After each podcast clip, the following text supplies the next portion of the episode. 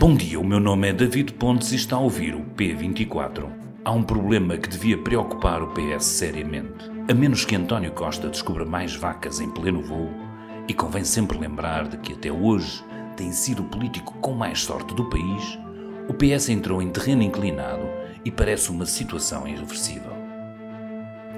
Quem escreveu isto na sua newsletter Diários da República foi a autora da entrevista de que poderão ouvir extratos mais à frente, a Ana Sá Lopes. Não foi a única a olhar para o sentido descendente dos socialistas. Nas últimas semanas, os vaticínios de que a legislatura pode não durar até ao fim têm-se multiplicado, alimentados pelas sucessivas crises que emanam do governo e de que o episódio TAP é um cume que não para de subir. Um presidente que parece um pouco mais impaciente e que gosta muito de falar em dissolução, e uma oposição que começa a afiar as armas perante a possibilidade da batalha eleitoral estar mais próxima do que o calendário pré-estabelecido, ajudam a compor o cenário. O momento não poderia deixar de contagiar o interior do próprio Partido Socialista, que esta semana celebrou 50 anos de existência.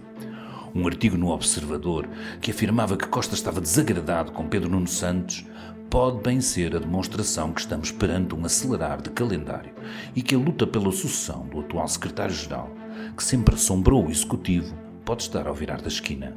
Se não diz quem prefere, pelo menos António Costa vai deixando bem claro de quem não gosta.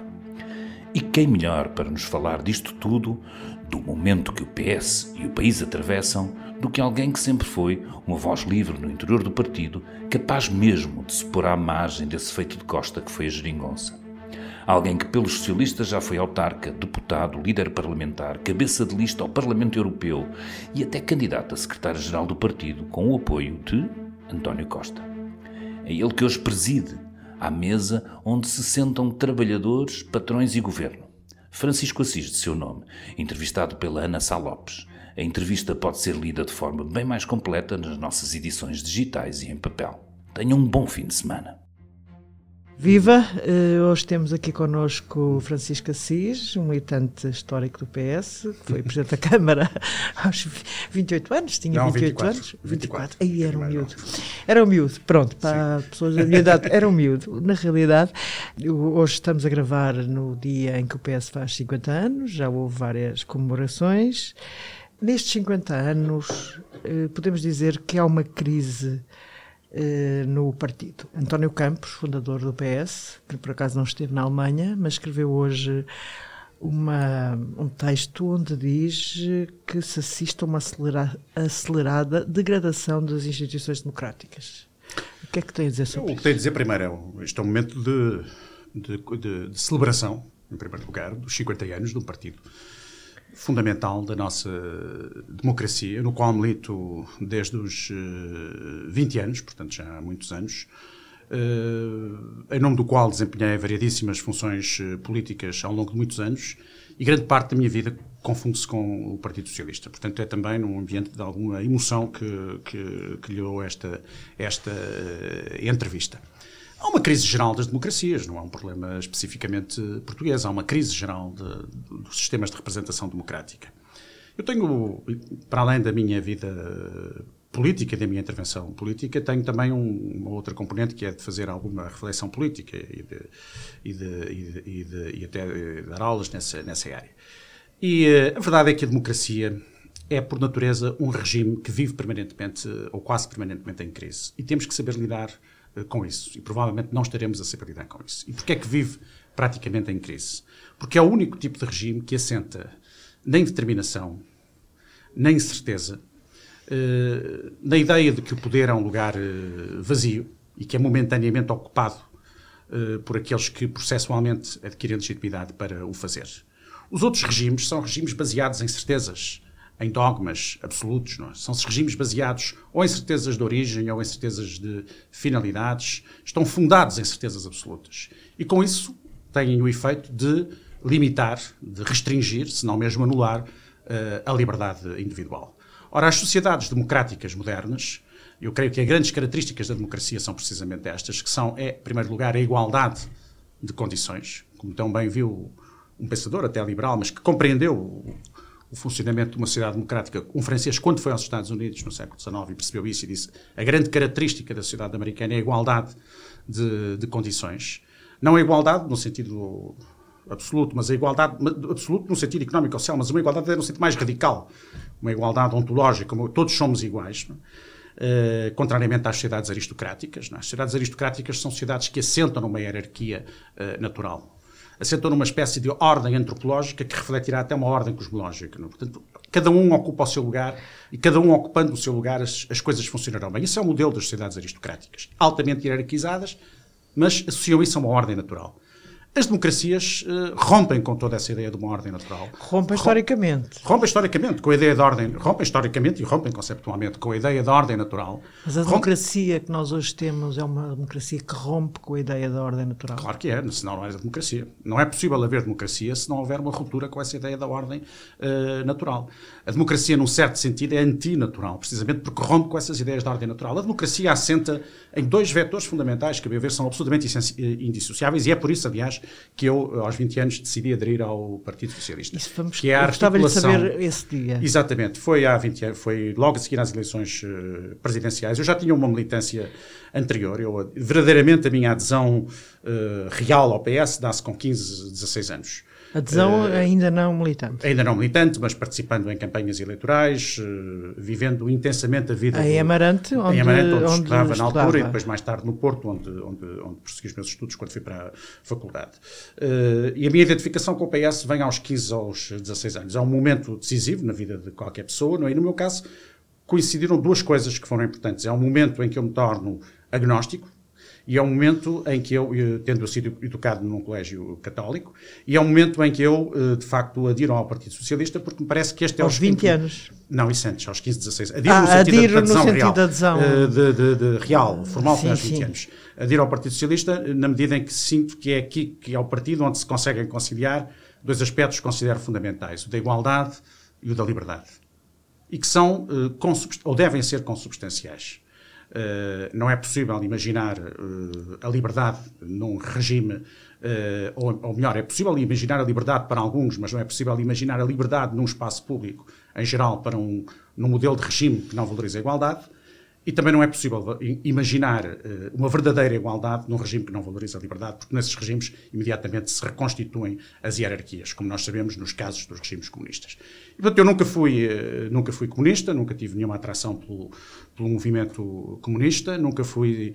Eh, também me senti claramente que não era uma pessoa de, de, de, direita, com a direita, identifiquei sempre a direita com todo o respeito, naturalmente pela direita democrática e liberal, mas sempre identifiquei a direita com uma certa aceita, maior aceitação do, do, do, do privilégio, uma maior facilidade de convivência é, com a desigualdade. Mas o Francisco é conotado com a ala direita do PS eh, antes, e em parte, já antes, vem de antes, mas em parte por não ter sido contra a formação formação da geringonça? Não, isso já vem de antes porque não, por vezes temos, é fácil uh, catalogarmos as pessoas, mas é muito mas sendo fácil, muitas vezes é errado. Eu não, nunca me senti verdadeiramente, eu sou uma pessoa que se situa no espaço da esquerda, uh, daquilo que nós vulgarmente designávamos a esquerda uh, democrática por oposição à esquerda uh, totalitária, não, é? Porque havia essa distinção muito, muito, muito clara. E foi nesse espaço que sempre cresci, que sempre, sempre me movimentei. Depois nesse espaço, se as pessoas estão mais à esquerda ou mais à direita, isso depende muito das circunstâncias, depende muito da abordagem uh, dos assuntos. Até essa, essa questão de estar mais à direita são, são, são classificações que nos atribuem a partir de fora, com as quais temos que acabar por ter que conviver, mas muito francamente eu não, não me considero de ala nenhuma do PS, considero militante do PS, considero uma pessoa livre. Mas não uh, gosta de associações uh, com os partidos Não, eu tive uma ruptura, eu, vejo, eu, tenho, eu tenho uma idade que, que, me levou a isto. Nós todos também somos o reflexo do nosso tempo. Não? E há momentos muito marcantes da nossa vida. Eu, quando cheguei à faculdade,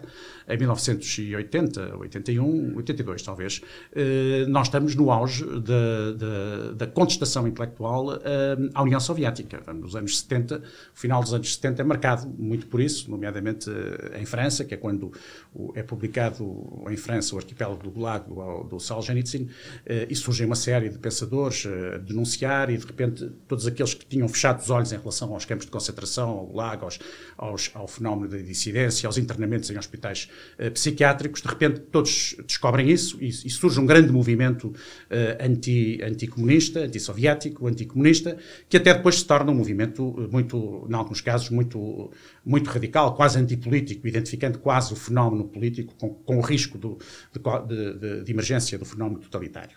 E eu, nessa altura, portanto, também sou uma pessoa que se sente muito e que percebe a importância do, do que foi, do que foi a, o grande falhanço que foi o, o, a experiência comunista na União Soviética e em todos os locais onde ela se, se, se instalou. Portanto, eu tinha e tinha e mantenho esse, essa, essa rejeição profunda do, do modelo marxista-leninista. Uh, é mais tarde que leio, já na faculdade, e mais tarde que tive oportunidade de ler a, a obra de Marx, que felizmente li praticamente na íntegra. Eu estudei filosofia, portanto tinha, a filosofia era um curso excelente porque nos permitia, dava-nos tempo para ler uh, os autores que queríamos, que queríamos uh, ler. Eram quatro anos em que nós tínhamos essa possibilidade de, de, estudar não apenas os autores que, no, que nos eram impostos no âmbito das disciplinas, mas também tínhamos uma grande liberdade para ir às bibliotecas e, e, ler e procurar, e muitas vezes líamos com muito mais interesse aquilo que nem era matéria de estudo. Eu li o Marx quase todo, e, e reli, e tenho relido agora ultimamente por outras uh, razões. Eh, mas nunca fui, uma, nunca fui marxista-leninista, pelo contrário, fui sempre anti-marxista-leninista. Nem sequer posso dizer que algum dia tenha sido verdadeiramente marxista, não, não, não fui. Compreendo que na geração anterior o tenham sido, na minha não fui. E pelo contrário, procurei até sempre procurar estabelecer, procurei sempre estabelecer uma articulação entre o socialismo, uma, herança, uma certa herança do socialismo e uma certa herança do liberalismo político e, e, e cultural. E sempre achei que o PS era esse espaço. E sempre achei uma outra coisa, que o Mário Soares era a representação representação clara dessa, desse, desse, desse posicionamento uh, político, pela sua forma de, de, de, abordar os assuntos, pela forma como sempre se posicionou na vida política nacional, pelo seu estilo, pelo seu discurso. Era, de facto, e foi, inquestionavelmente, do ponto de vista de referência política, uh, a maior referência política que, que, que, nós tivemos foi, em Portugal foi Mário Soares. Sem dúvida, António Campos era braço direito de Mário Exatamente, Soares durante disso. muito tempo. Uh, quando Mário Soares era, era secretário-geral do PS. Eu entrei para o Partido Socialista precisamente na altura da disputa da sucessão do, do, do, do Mário Soares. De tal maneira que a minha primeira tomada de posição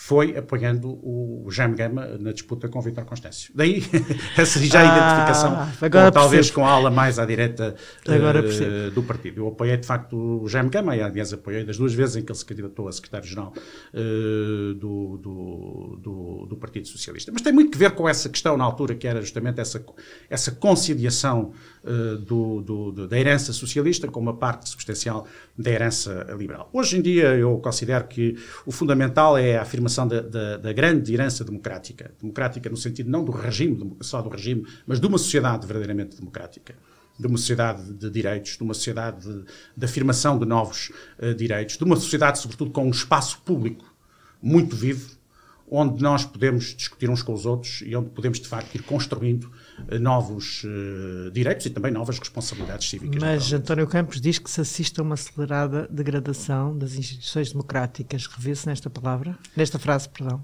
Em todos os, todo, em todos os momentos históricos, como eu lhe disse, há uh, uma certa crise. A democracia percebe-se a si mesma como um regime que está em crise. Porquê? Porque se autoproblematiza. Nós estamos numa permanente autoproblematização. Portanto, eu não quero fugir à questão, mas quero lhe dizer que penso que, que, que, que não, não devemos também absolutizar excessivamente, uh, exagerar excessivamente ou absolutizar até aquilo que são os problemas do momento. É evidente que estamos a passar uma fase difícil, quer na sociedade uh, portuguesa, quer nas sociedades europeias.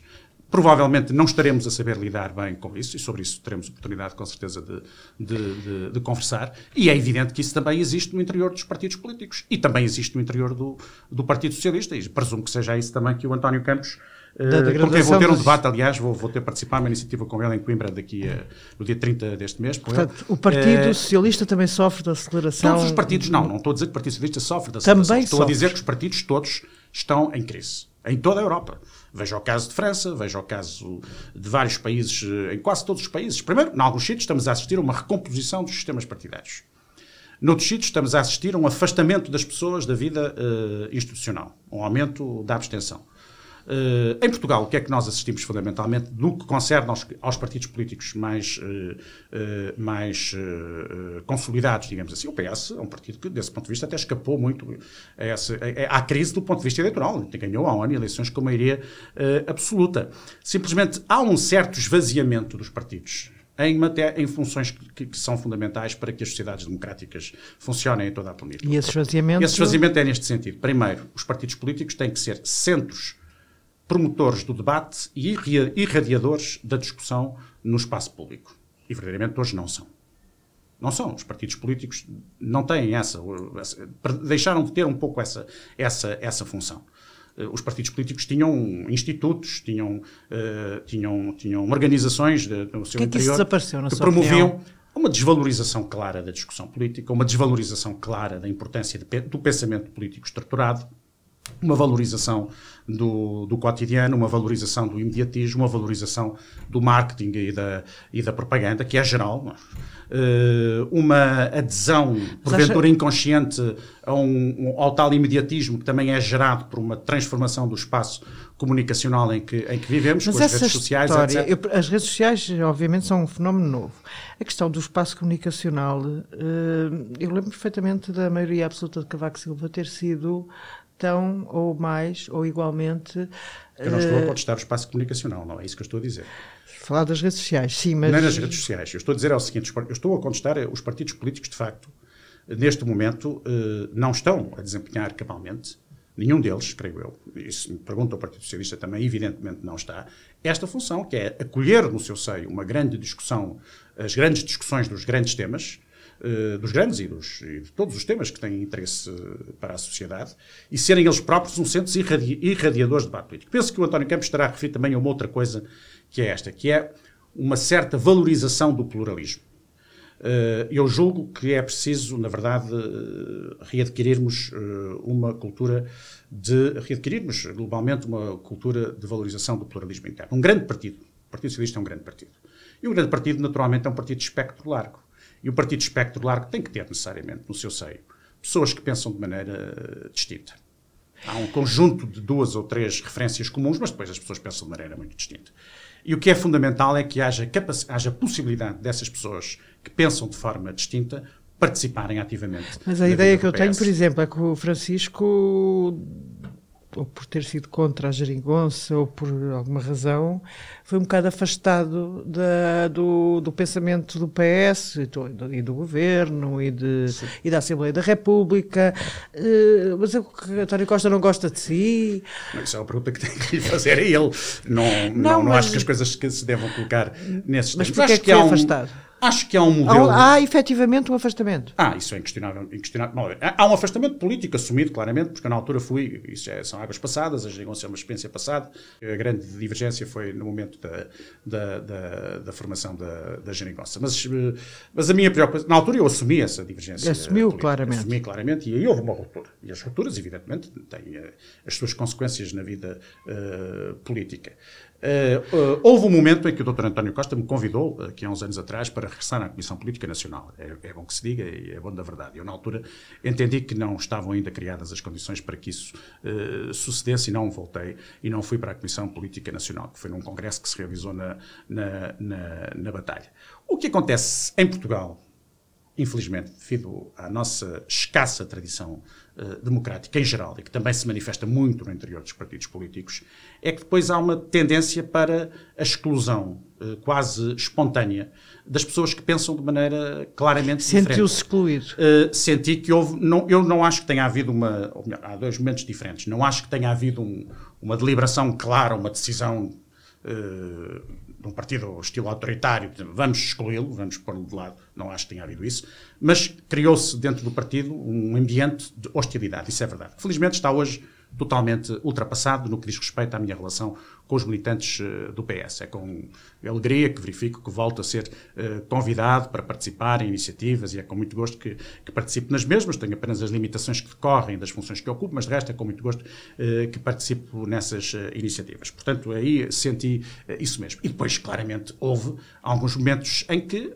quando se fizeram opções políticas de fundo, quando o Dr. António Costa teve que fazer opções políticas, como seja a constituição de listas, a formação de governos, ficou claro que eh, não contava comigo para desempenhar nenhuma dessas eh, funções. Isso é, isso é absolutamente uma eh, evidência com a qual eu convivo, convivo, convivo bem, corresponde a um determinado modelo de liderança política, que eu, aliás, já conhecia, quando, portanto, não é surpreendente para mim. Podemos continuar a contar consigo para o futuro pós-Costa, certo?